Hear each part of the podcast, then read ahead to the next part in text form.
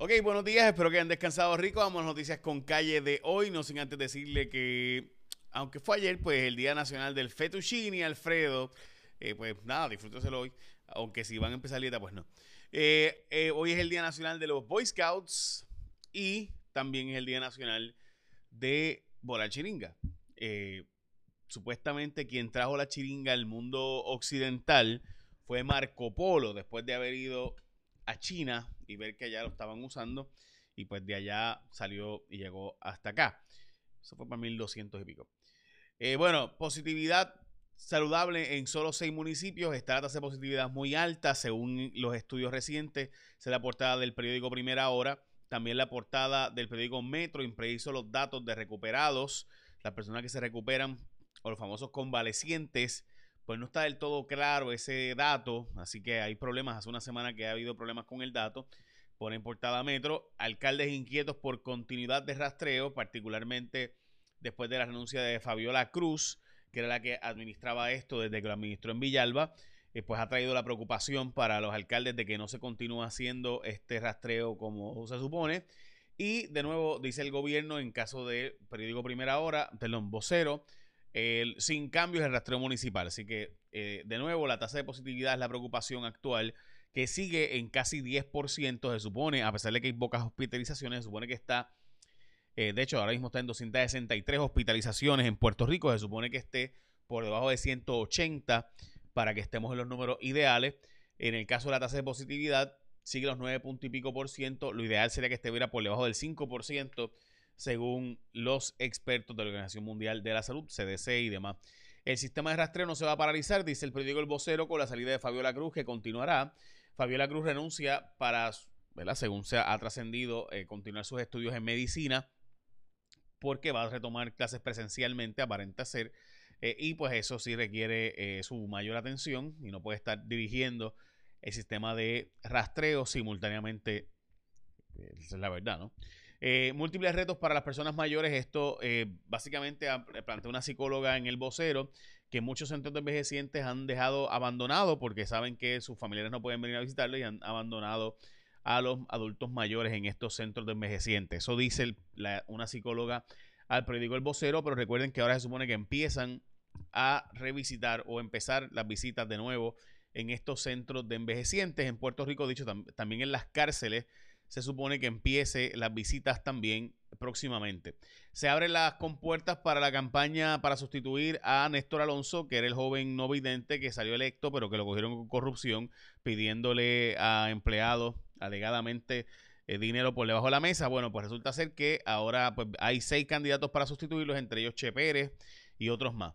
Eh, también eh, hay una pérdida de 70 mil empleos en la industria en lo que llaman el, eh, la economía de Puerto Rico perdió cerca de 70 mil empleos no agrícolas por la pandemia 2020, mientras que alcaldes están denunciando el abandono de las carreteras estatales y demás, y entonces la legislatura propone darle los chavos a los alcaldes. Qué casualidad que el alcalde de Caguas plantea, ¿verdad?, que no le están dando los fondos mientras se pasan las responsabilidades y el representante de Caguas plantea, que es el presidente de la Comisión de Hacienda, pasarle los chavos a los alcaldes para que ellos tengan 900 y pico de millones de dólares para hacer estas carreteras y darles mantenimiento.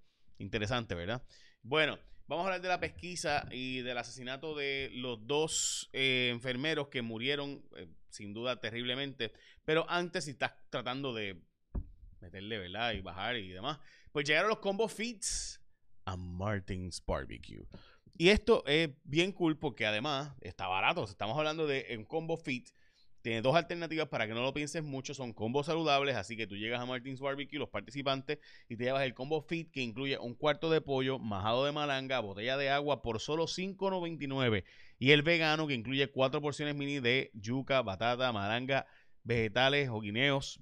Todo esto con botella de agua por solo $6.25. Así que puedes comer sumamente saludable, seguir tu dieta y a la, a la vez eh, comer rico. En Martins Barbecue. Qué rico, ¿verdad? Bueno, vamos a la próxima noticia y es que el juez Gustavo Gelpi está siendo considerado para ser juez del circuito de apelaciones en sustitución del juez Torruella. Eh, de nuevo, este juez es el juez más importante para Puerto Rico, o sea, la posición del, Tribunal de Boston es la más importante, el juez más importante de Puerto Rico porque es el que ilustra a los jueces del Tribunal de Apelaciones de Boston, que es el tribunal principal en los casos federales de Puerto Rico.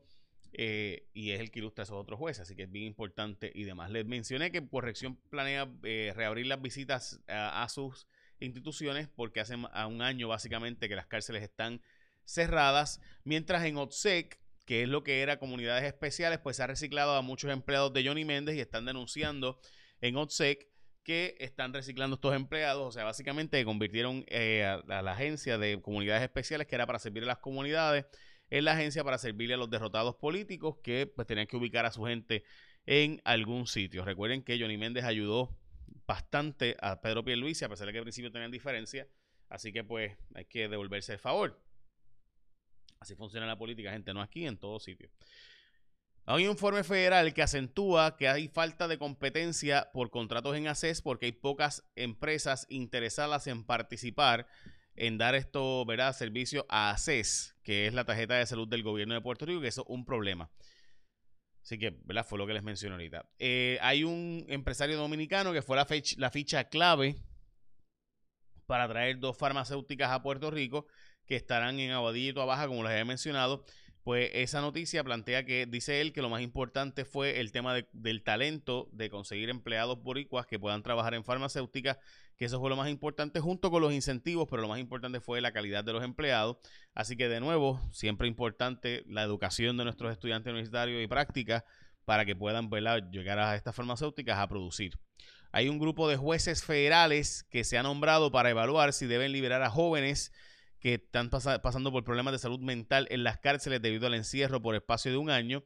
Y también hoy es, en el nuevo día es portada el castigo cruel e inusitado que representa que personas que llevan toda la vida presos después de haber cometido delitos cuando eran menores de edad, pues que eso puede ser un castigo cruel e inusitado porque el Tribunal Supremo de los Estados Unidos ha resuelto que no se puede mantener toda la vida a alguien preso por delitos que cometió cuando era un niño o un joven. Eh, así que este, esta historia está de lo más interesante porque sí, podría terminar en liberar ciertamente a ciertas personas que llevan muchos años. Yo recuerdo cuando yo eh, estuve haciendo la práctica en el Tribunal Federal, que unas cosas que nos decían es que buscan que la gente pase después de los 30 años porque ahí baja muchísimo la posibilidad de delitos. De, eh, de violencia física. Sí ocurren, pero bajan considerablemente después de esa edad. Así que muchas veces buscan que tengan por lo hasta los 30 años de personas que cometen delitos de violencia para posteriormente entonces liberarlo. AstraZeneca va a tener que modificar su vacuna por la variante surafricana porque aunque era la mejor vacuna en cuanto a que era la más barata y podía dársele a mucha gente en África, pues no funciona con la nueva variante, no funciona muy bien con la nueva variante eh, de Sudáfrica y eso sí es un problema sustancial y dramático.